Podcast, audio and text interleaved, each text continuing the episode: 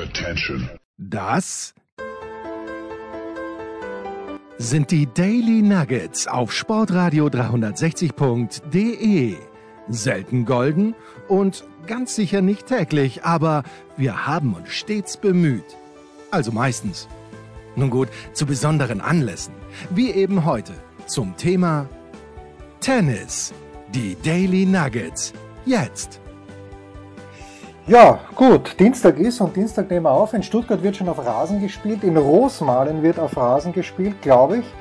Ähm, aber der Sandplatzkönig ist und bleibt Andreas Dürieu, egal auf welchem Sand.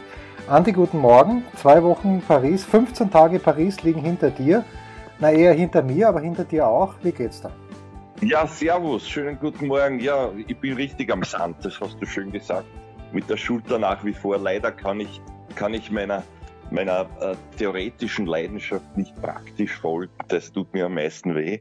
Aber ich nehme an, du hast natürlich das Journalistenturnier für dich entschieden in Roland Garros. Ich gratuliere zum 14. Titel dort. Ja, ich, ich habe wieder die Laufwertung unter den deutschsprachigen Journalisten eindeutig für mich entschieden, weil ich glaube ich der Einzige war. Ich glaube Klaus Bellstedt vom Spiegel ist möglicherweise auch ähm, laufen gegangen, aber ansonsten war in Sachen Kilometer habe ich am meisten abgerissen. Da bin ich auch sehr stolz, ja. Ich gratuliere dir, super. Hat dich auch der Janik nur überführt mit seinem Moped, so wie mich vor ein paar Jahren?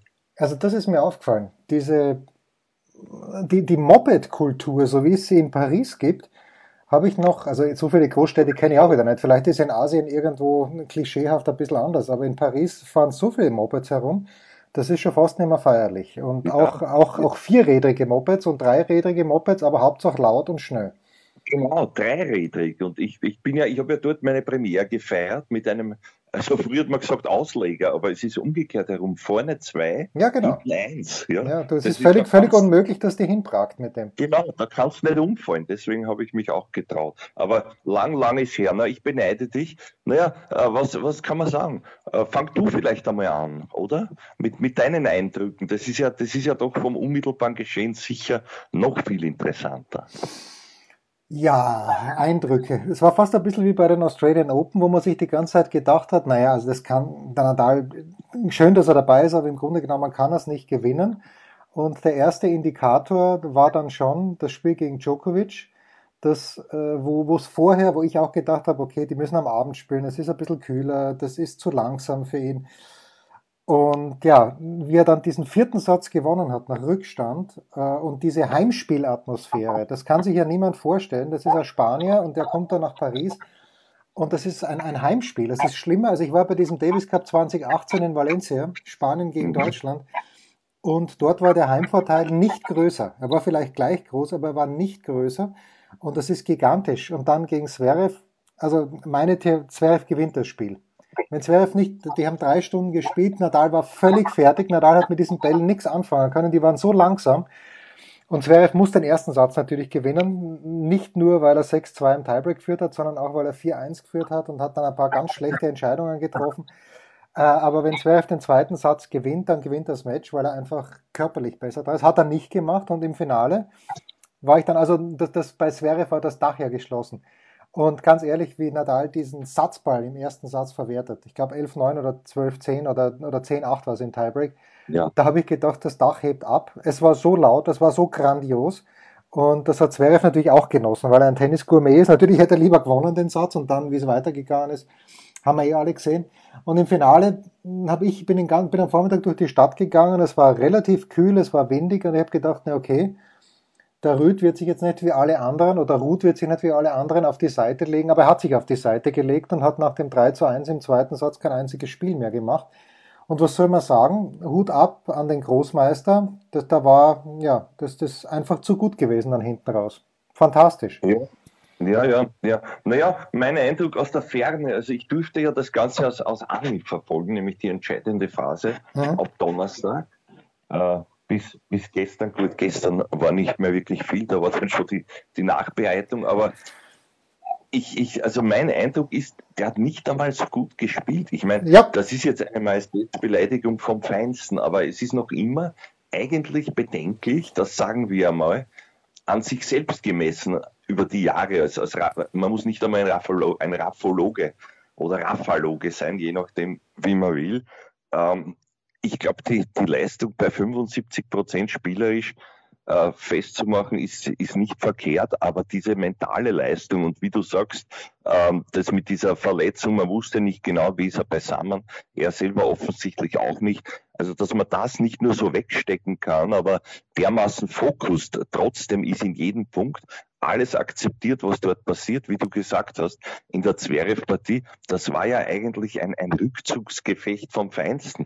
Der hat ja keinen schnellen Ball, wie du sagst. Äh, da, da ist irgendwas passiert, glaube ich. Oder war der Zverev wirklich so überlegen, was ich, was ich auch glaube, aber aber aus eigener Kraft dieses Tiebreak zu reißen, ja, mit Bällen, wo man natürlich sagen kann, gut, gut, der Zverev, ich glaube bei 6-4, den, den, den sollte er eher als Slice spielen, diesen Angriff und kurz, aber nicht lang nach hinten, so dass der Rafa trotzdem, was in Wahrheit fast wie ein Halfvolley und der Passierball war natürlich äh, super Weltklasse, nur das sind dann so Kleinigkeiten und äh, ja, also für mich ein absolutes Phänomen, dass das noch gereicht hat eigentlich. Ja. So, so ich weiß nicht, das klingt jetzt so irgendwie, äh, ich will dem ganzen Triumph nichts nehmen. Ich müsste mich eigentlich extrem freuen, tue ich auch, aber es war immer wieder so, so ganz, ganz seltsam zu beobachten, wie du sagst. Und da war für mich auch schon eine, eine, eine, eine Aufgabe fast im Raum. Und dann passiert dem Zverev dieses, dieses Missgeschick. Ich bin natürlich bei dir. Der war der viel bessere, sagen wir, der bestimmendere Spieler der, der Zverev und so ein Pech, also wirklich, ich, ich, ich will mich nicht hinauslehnen, hätte er es gewonnen oder nicht, verdient hätte er es allemal, aber den ersten Satz darf er nicht verlieren, bei aller Liebe zum Rafa und, und, und äh, das, das Publikum war ja auch da, glaube ich, ein vielleicht entscheidender Faktor. Sowas habe ich auch noch nicht gehört und gesehen.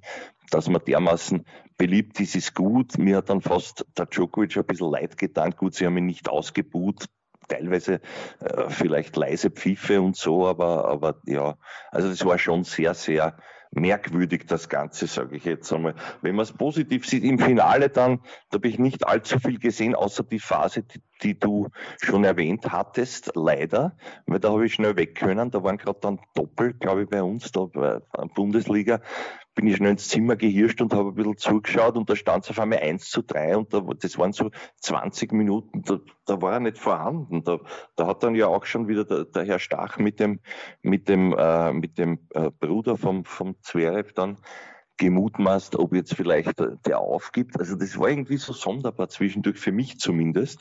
Umso schöner dann für ihn, dass er es gewonnen hat. Na und am Ende, äh, wie war denn das im Stadion? War da auch dieses permanente Gerücht, jetzt ist die Karriere vorbei? Naja, okay, das Gerücht ist am, am Sonntag irgendwie durch die, den Presseraum gewabert und angeblich ist ja so gewesen, dass, dass das Federer auch in Paris gewesen wäre. Gesehen hat ihn keiner. Also zuerst war das erste Gerücht war, dass der Nadal Federer eingeladen hätte nach Paris äh, und, und dass er eben nach diesem Match sein, sein Karriereende bekannt gibt. Dann, ja. das hat dann irgendjemand den Manager von Nadal gefragt und der Manager von Nadal hat gesagt, Blödsinn, stimmt überhaupt nicht. Wenn Federer hier ist, dann auf Einladung von Rolex. Äh, aber niemand hat Federer gesehen, also ich auch nicht.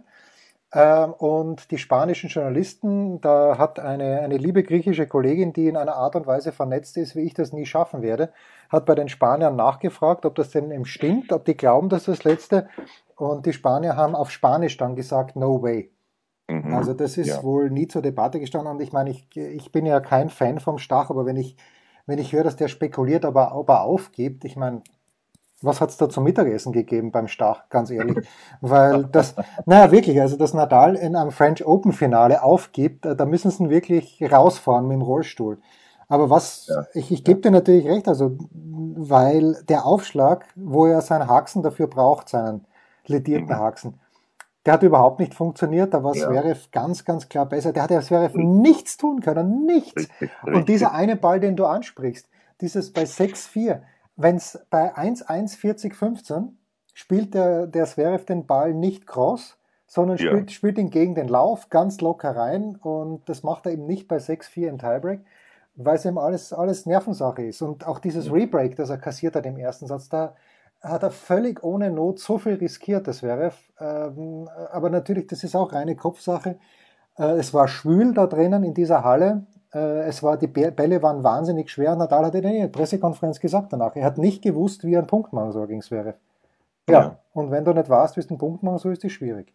Ja. Aber er hat es halt trotzdem gerissen und das muss man ihm, ist natürlich Wahnsinn, aber das Finale dann, ähm, es ist ja nicht so, dass er da niedergebrochen wäre, sondern das war dann so eindeutig, die letzten elf Spiele hat er gemacht, dass er, dass er diesmal wirklich bescheiden gejubelt hat, fand ich. Ja, das stimmt schon, ja.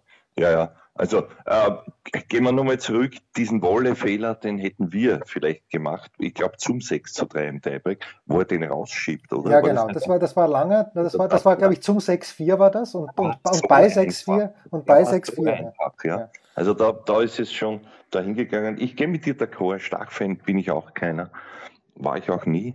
Ja, aber wurscht. Also der, der weiß viel und äh, das wusste er nicht. Also das war dann zu viel. Aber, aber witzigerweise auch unter den Spielern bei uns, ja, da, da hat immerhin der, der Giannessi gespielt, der steht 130 oder so.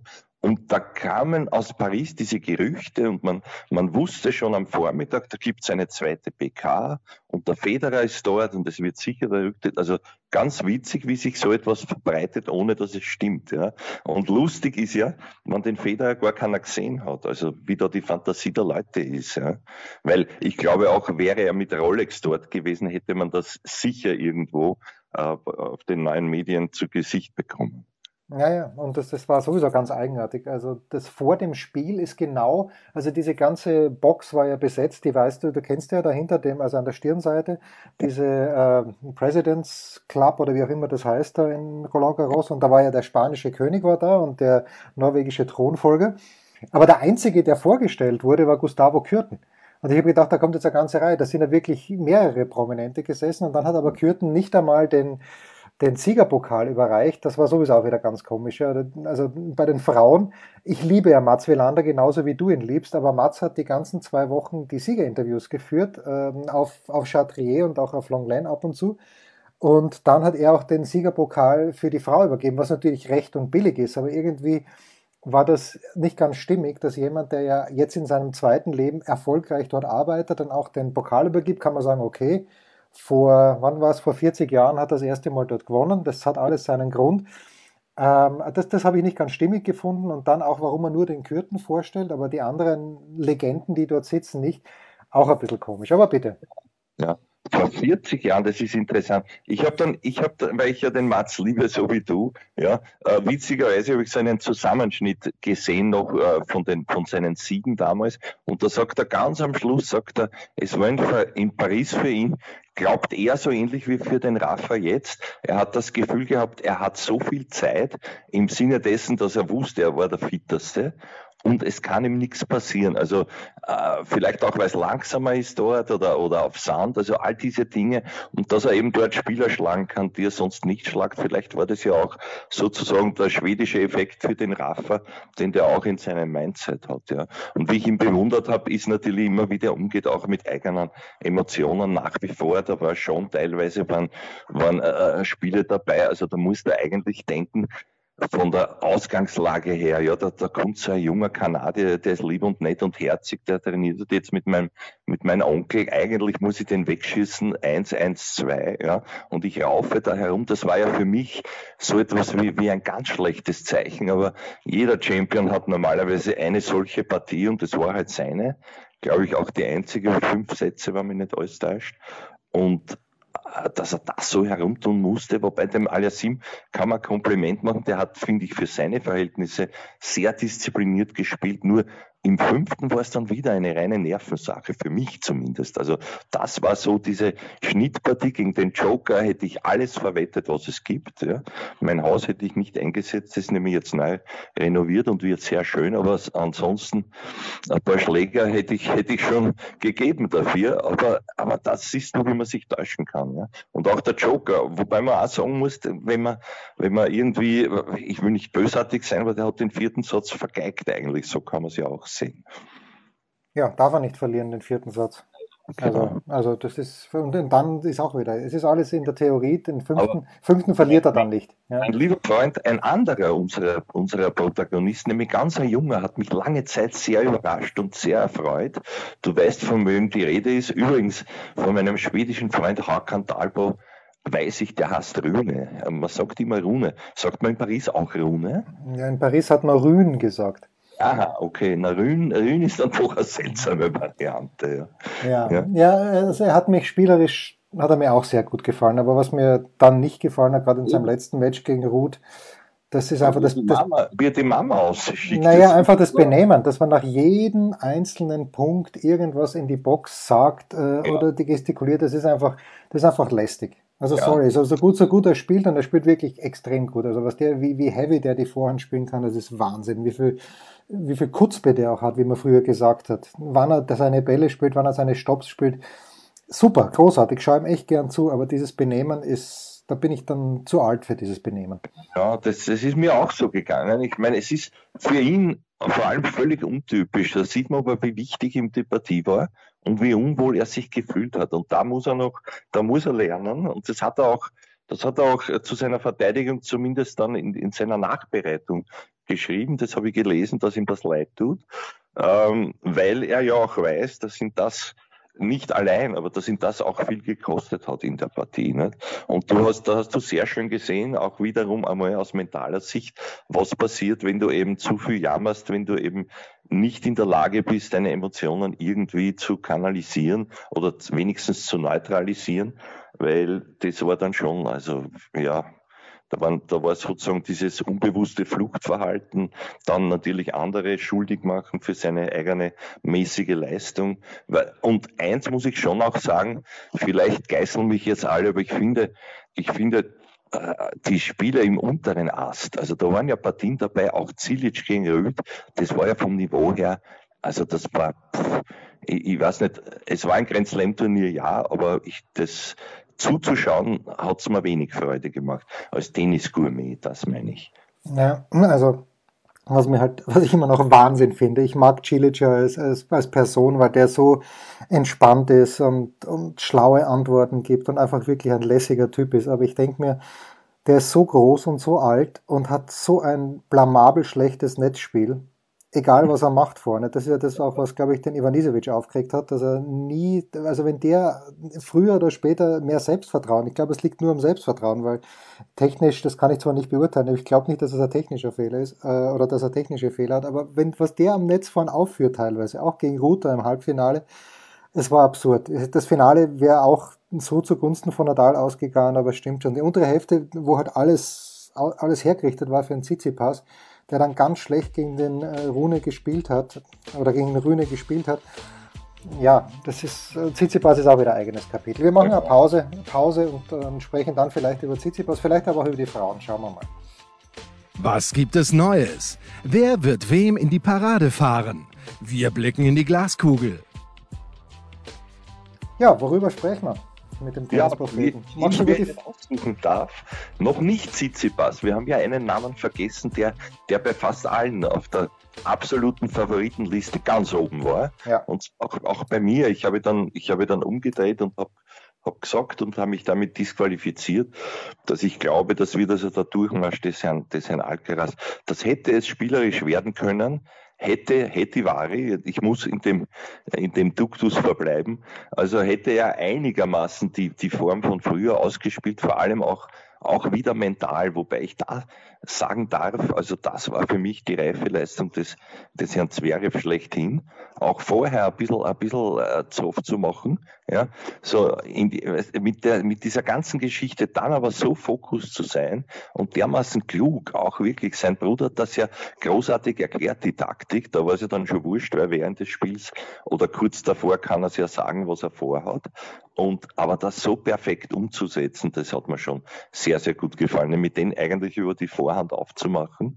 Und, und der hat ja nicht gewusst, was sich abspielt strategisch. Und der hat ihn nicht nur neutralisiert, sondern auch, auch dominiert. Vielleicht nicht über die ganze Distanz, aber der Alcaraz wurde unrund. Das, das ist wiederum zum Psychischen zu bemerken. Und, und natürlich war es wieder auf des Messers Schneide, aber ich habe mich sehr gefreut für den Sascha wirklich, dass ihm das gelungen ist und, und das war also ganz, ich finde, das war eine, eine wirklich reife Leistung und vielleicht wäre es auch noch zu früh gewesen, kann man nicht sagen. Es war alles sehr, sehr eng. Ich, wollte, ich wollte nur den Namen Alcaraz jetzt nicht, nicht draußen lassen. Jetzt können wir Tsitsipas, wenn du willst. Ich hätte aber gern deinen Eindruck noch, weil du ja ganz nah dran warst. Der war ja das ganze Turnier schon nicht souverän. Vor allem nicht gegen, gegen den Ramos Vinolas. Ja, gegen den muss er ausscheiden, wenn wir mal ganz ehrlich sind, weil äh, der hat einen Matchball gehabt und den Matchball hat er sensationell abgewehrt, der Alcaraz. Und die Geschichte gegen Zverev war dann so, dass er das Tiebreaker gewinnen musste, Alcaraz im vierten Satz dann. Er hat so viele Chancen gehabt, also der Ball, mit dem Zverev dann den Matchball bekommt, da versucht Alcaraz den Zverev abzuschießen am Netz vorn, schafft das aber nicht aus drei Metern, nicht konsequent genug, also super Reaktion von Zverev. Und Zverev hat es dann in der Pressekonferenz auch wunderbar erklärt, nämlich, dass solange es warm draußen war, er mit dem Aufschlag halt wirklich dominieren hat können. Mhm. Und äh, dann ist es aber dunkel geworden oder, oder sagen wir mal so, es ist abgekühlt und dann hast du schon gemerkt, okay, mit dem Aufschlag jetzt allein, äh, da, da, fallen die freien Punkte weg und Alcaz hat dann wirklich auch in diesem Tiebreak im vierten Satz ein paar Punkte einfach zur Lässe gespielt. Und, das, und sowas lässt einem Zverev nicht durchgehen und Zverev war heiß. Äh, wie du sagst, der hat vorhin Rabauts gemacht äh, und dass ihm das nicht taugt. Ob, wie viel da kalkuliert war und wie viel ehrlich war, weiß ich nicht, aber es hat auf jeden Fall gefruchtet und ich habe schon gewusst. Also ich war der Einzige im deutschen Journalistenkreis, der gesagt hat, Zverev gewinnt, weil Zverev war so brennhaß, äh, zumindest nach außen hin, dass er voll konzentriert war, nicht gegen, weil gegen Bernabé Zapata Meirayes Jetzt darf man natürlich nicht sagen, dass er es auch gewonnen hätte im Rollstuhl, weil er leider im Rollstuhl rausgefahren worden ist mhm. im Halbfinale, aber das kann er nicht verlieren, die Partie. Mhm. Ja, das stimmt. Naja, äh, wobei man auch der Zverev hat ein Matchball gehabt gegen sich, ganz früh. Ja, gegen Baez, ja. Ja, kann er natürlich, äh, hat er zwar bei eigenem Aufschlag gehabt, kann er natürlich auch rausfliegen in der zweiten Runde, keine Frage. Aber das hat er ja selber verkogelt. Ist ja nicht so, dass der Baez besser spielen würde als er. Aber mhm. er hat die ersten zwei Sätze komplett verschlafen. Und dann im fünften, naja, im fünften war es dann anybody's Ballgame, wie wir Franzosen ja. sagen. Ja. ja. also du, du hättest dann auf Zverev gegen Rüd getippt, also demnach auf Zverev als Sieger. Ja. ja, das weiß ich nicht. Wenn die über sechseinhalb Stunden spielen am Freitag, hm. und, und das wäre ja wirklich, die haben ja drei Stunden gespielt und waren noch nicht einmal mit zwei Sätzen fertig. Äh, also ich glaube schon, dass er das körperlich dann gespürt hätte, aber auf der anderen Seite glaube ich dann, dass Zverev so fokussiert gewesen wäre, dass er das Turnier gewonnen hätte. Mhm. Zwei Worte noch. Medvedev hat trotz allem über, überrascht. Nein, mich hat, er, mich hat er enttäuscht gegen Cilic. Darf er so nicht verlieren. So ja, das stimmt, aber dass er überhaupt so weit gekommen ist, das meine ich. Ja. Das, und, und, und jetzt zu deinem Tsitsipas. Komischerweise, ich, das ist unfair. Ich habe den früher geliebt, aber der ist mir nicht abgegangen dann in der Entscheidung. Ich weiß nicht, was da passiert ist irgendwie.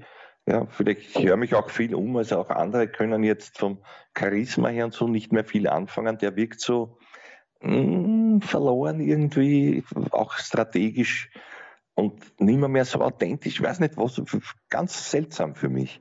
Wie, wie es dir mit ihm? Also, ich, ich habe mich wieder ein bisschen umgehört, äh, eben auch bei meiner griechischen Kollegin und äh, sie bestätigt den Eindruck, dass er A, keinen Spaß hat Aha. am Tennis ja. und dass er sich B unfassbar selber unter Druck setzt. Oder dass er von, von seinem Umfeld unter Druck gesetzt wird. Und das merkt man halt. Ne? Da, da ist halt keine Lockerheit mehr da. Und gegen, gegen Rühne, das Match kann er ja trotzdem gewinnen. Ja, er ja. hat dann einfach, er hat super begonnen, er muss den ersten Satz gewinnen führt hoch äh, und, und hat dann einfach aufgehört, konsequent zu spielen, weil wenn er so spielt gegen Rühne, dass er immer die Rückhand attackiert, äh, was er zu Beginn gemacht hat, was super funktioniert hat, keiner weiß, warum er damit aufgehört hat, dann gewinnt er die Partie auch. Aber okay, hätte die Ware, sind wir schon wieder soweit. Ja, du hast vollkommen recht. Gut, haben wir jetzt niemanden vergessen bei den Herren? Nein, ich glaube nicht. Die Frauen bitte. Ja, naja, was soll man sagen? Auch, dass, dass es da ganz einfach war. Ja, die Siegerin richtig vorherzusagen. Ansonsten haben wir uns ja schön, schön verhaut. Ähm, naja, oder hast du gesagt Nadal bei den Herren? Nein, ich, ich habe ich hab, äh, Djokovic gesagt bei den Männern. Ja, genau. Ja, ja. ja genau. Naja, ich habe glaube ich Alcaraz, nein. Ich glaube, du hast Alcaraz, ja, und ich habe ja, aber jedenfalls, äh, jedenfalls Nadal haben wir nicht gehört. Auch Djokovic, ja, nein, den haben wir nicht auf der Rechnung gehabt. Aber wir wollten ja die Damen jetzt besprechen. Na gut, ja, was soll ich sagen? Ich meine, Trevisan, also, ja, ja, okay. Ist, es ist passiert. es weiß keiner wie, aber es ist passiert. Ich glaube, die erste Halbfinalistin seit Benetta-Zeiten beim US Open, oder? In so einem Grand Slam. Ja, Aber, ich ja. meine ja. Und äh, gut, Ita äh, die Italienerinnen mit der Schiavone und mit der Arani in Paris ja immer gut. Und die spielt auch ganz lässig. Aber sie ist halt auch eine, und da muss ich aber Nadal in die Pflicht nehmen, sie ist auch eine von diesen Nachstöhnerinnen. Also die, die hat ja gegen die Goff dann und die Goff hat. Das, das stört wahnsinnig. Ja. Naja, aber nicht, nicht, wenn du während des Schlages stöhnst, das machen ja alle. Aber sie ist eine von denjenigen, die den Ball übers Netz spielt und Rafa übrigens auch. Und dann stöhnt, wenn der Gegner gerade zum Schlag kommt. Und, und, das hat die Goff zu Beginn gesagt, gleich, was ich gut finde, weil die Fernandes hat sich das nämlich nicht zu sagen getraut im Viertelfinale. Ja. So, die Goff sagt das der Schiedsrichterin, die Schiedsrichterin spricht die Trevisan an und die Trevisan sagt, nein, nein, es passt schon alles so, wie ich mache, wie ich es mache. Ich muss, glaube ich, nichts ändern. Sie hat es aber dann geändert. Das ist mir schon aufgefallen. Sie hat dann wirklich während des Schlages gestöhnt, was immer mhm. noch schlimm genug ist, aber das ist noch nicht auf Sabalenka-Niveau, was das Allerschlimmste ist. Und da muss man natürlich schon sagen, also äh, Rafa ist schon auch sehr laut und da liebe ich halt auch den Cilic. Der Cilic ist ein Silent Movie, wie es im Buche steht. Auch die Goff ist ein ja. Silent Movie. Und äh, ansonsten, also ich finde es toll, dass die Goff im Finale war. Die hat natürlich auch eine lässige Auslosung gehabt. Die Mertens war die einzige Gesetzte, die sie geschlagen hat. Ähm, aber die Sviontek ist, die, und bei der Sviontek sage ich auch, die hat bis zum Halbfinale nicht, nicht so super gespielt. Die war natürlich besser als alle anderen. Aber so super hat sie nicht gespielt. Und die äh, Chinesin da, Quinn Wencheng, glaube ich, das habe ich sie sicherlich falsch ausgesprochen, aber die hat schon, die war gut dabei. Die hat schlau gespielt, die hat ein paar Stops eingebaut, wo die Schwiontek nicht hingelaufen ist. Aber dann natürlich Halbfinale, Finale. Ja, müssen wir nicht drüber reden. Die ist so schnell, die hat so eine wahnsinnige. Beinarbeit, die Schwiontek, die steht bei jedem Ball zu früh da und hat fast zu viel Zeit, um sich zu überlegen, was mache ich eigentlich. Also grandios, einfach grandios. Angesprochen, dass ich aufgreifen möchte. Irgendwer ruft da an, oder? Äh, möchte uns wer nicht in der Leitung besuchen? Okay, gut. Aber ist egal, es ist ihm eh nicht gelungen. Jedenfalls, was ich sagen wollte, war dieser Aspekt, das ist ja hochinteressant, auch äh, physiologisch, wie das geht, dass man eben nach dem Schlag erst äh, laut stöhnt, weil äh, normalerweise muss ja die Explosivität und das Ausatmen mit dem Schlag erfolgen. Nicht? Also siehe Connors und so weiter, die, die, die das erfunden haben zum Leidwesen aller. Ja? Aber das ist, das erinnert mich wieder erstmalig aufgefallen ist mir das, wann waren das, 2004 oder so, als der Herr, äh, äh, als der Herr, äh, wie, wie, hat der Kassen, der Gaudio gewonnen Gaston hat. Gaudio, ja. Gaston genau, Gaudio, ja. Gaudio, zwar gegen den bemitleidenswerten Kurier, der zwei Matchspiele hatte, ja, in einem Stadium, als ihm die Partie aber schon entglitten war. Und die haben beide, vor allem der, der, der Kurier hat dann später danach immer so gestöhnt, gefühlte drei Sekunden nach dem Schlag. Also, dass das niemand ja, genau, moniert hat, genau. wundert mich. Das war aber, das war so lustig, der hat noch dazu, wie eine Ziege, der hat immer dann so, äh, so ganz seltsam. Aber du musst dir ja mal vorstellen, du haust da drauf, wie viel Luft hast du eigentlich, um das dann akustisch noch dazu bieten. Das ist mir jetzt dazu eingefallen, war vielleicht nicht ganz so gescheit, aber, aber stimmt doch irgendwo, oder? Man braucht doch, man, braucht, man muss doch im Schlag die Luft, das ist doch erfunden worden, glaube ich, um auch zu untermauern, wie, wie, wie fest man draufhaut. Ja, genau. Und äh, das ist, aber ich glaube, so wie du es beschreibst beim Korea, aber eben auch bei der Trevisan, das muss man ja trainieren. Das kommt ja nicht, ja. Das, das ist ja vorsätzlich. Ja, das kommt ja nicht aus dir raus, dass du eine Sekunde später. Der, der Ferrer war auch so jemand. Ferrer ist auch so ein, genau. auch so ein Nachstöhner gewesen. Genau, den hätte ich jetzt auch noch erwähnt. Ja, ja, ja. lästig ist sowas, lästig, ja. ja. Na gut, aber, aber ansonsten, du, was war die Partie 6-3-7-5, wo sich die Schwerontek am schwersten getan hat? Ja, das war gegen die Kovinic. ah, ja, ähm, richtig, aber da, das war auch, glaube ich, eher das Problem, dass er sich gelangweilt hat. Äh, so wie sich das wäre, halt gegen den Sabata Miralles gelangweilt hat. Also das äh, zu, zu verlieren, verlieren auch gegen die Chinesin hat sie, war, war dann 0 und 1 oder, oder 1 und 0, ja, war ja auch nie die Gefahr, dass sie es verliert. Äh, ja. Die ist, die ist, und im Finale hat sie dann echt gut gespielt. Da hat sie ein paar Bälle mit der Rückhand Longline. Und die Rückhand Longline ist halt in, in beiden, in beiden, bei beiden Geschlechtern ist das der Königsschlag. Wenn du die Rückhand Longline so spielen kannst wie das Zverev, das ist ein Unterschied, weil jemand wie der O'Shea Aliasim kann sie eben nicht so spielen.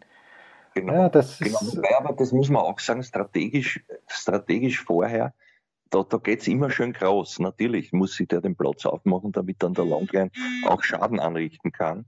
Aber das, das muss man im Gesamt, Konzept sehen und du hast natürlich völlig recht. Das ist ein, ein sehr geiler Schlag, ja, super. Ja. ja. Gut, kurze Pause und dann noch die Mitarbeiter oder Mitarbeiterin der Woche. Ein Fallrückzieher von der Mittellinie? Ein Skiflug über einen Viertelkilometer? Oder einfach nur ein sauber zubereitetes Abendessen? Unser Mitarbeiter, unsere Mitarbeiterin, unser Darling der Woche. Ja, Andi, leg los, fang an, Mitarbeiter. Ja, ja, also es, natürlich müsste es eigentlich Rafa sein, aber der war es schon so oft und der wird es vielleicht auch wieder sein, hoffentlich. Obwohl, das ist ja auch witzig, das nächste Gerücht war, vor Schuhe spielt er nicht in Wimbledon. Natürlich ja, sagt er jetzt. Also das war ja auch wieder sowas. Jetzt, jetzt wieder schaut es aus, als würde er doch, wenn er sich körperlich hinbekommt. Aber gut, lassen wir das beiseite. Ich nehme natürlich den Herrn Zverev, weil mir der so leid getan hat. Also nicht nur aufgrund dessen, was ihm passiert ist, aber weil er es wirklich auch verdient hätte und dort reif schien, ja, für zumindest einmal den, den Rafa herauszunehmen. Und zwar als einziger wirklich, der, der Djokovic hat mir diesen Eindruck nicht vermittelt.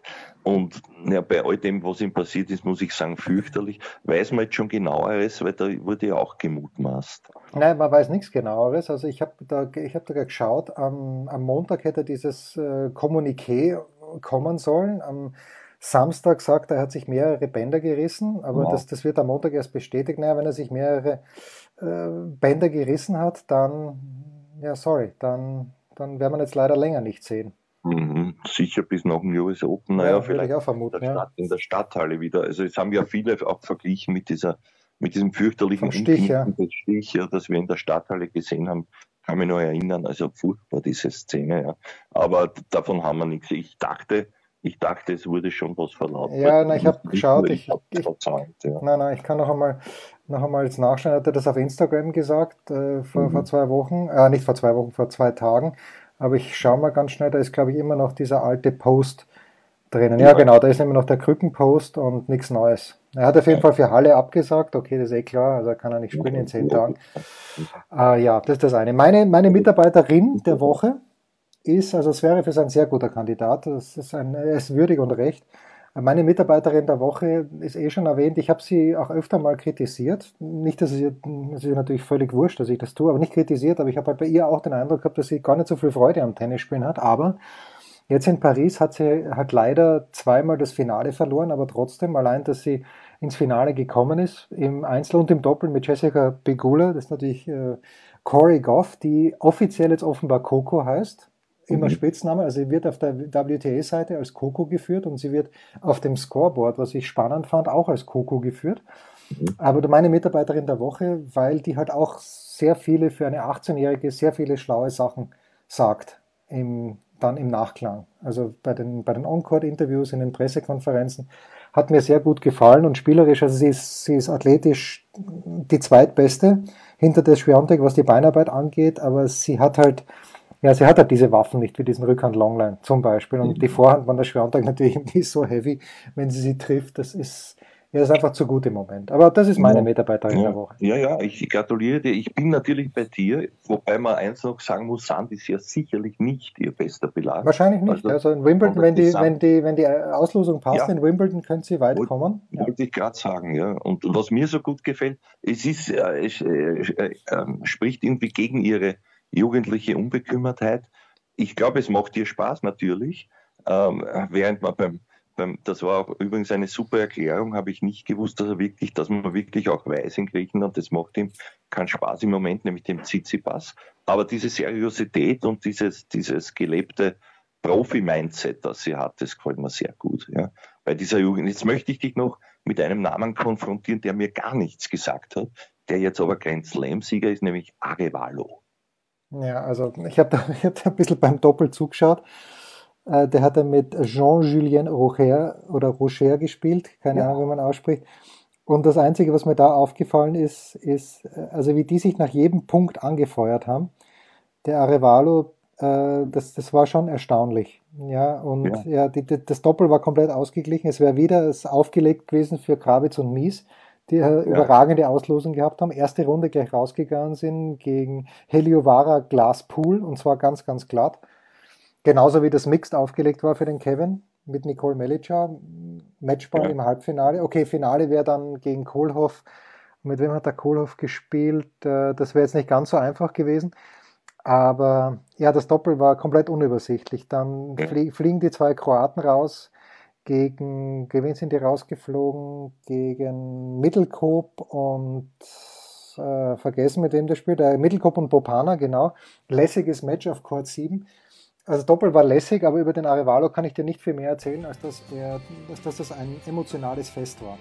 Ja, ja, das habe ich auch so mitbekommen. Ich habe das auch, auch nur gesagt, jetzt hast du mich wieder auf einen anderen Gedanken gebracht. Das ist natürlich, es muss sich rächen, wenn man Julian Noll als Trainer entfernt. Und das war bei Gravitz Mies der Fall. Amen. Das waren die Daily Nuggets auf Sportradio 360.de. Ihr wollt uns unterstützen? Prächtige Idee! Einfach eine Mail an steilpass@sportradio360.de schicken und ihr bekommt alle Infos. Und versäumt nicht die Big Show. Jeden Donnerstag neu.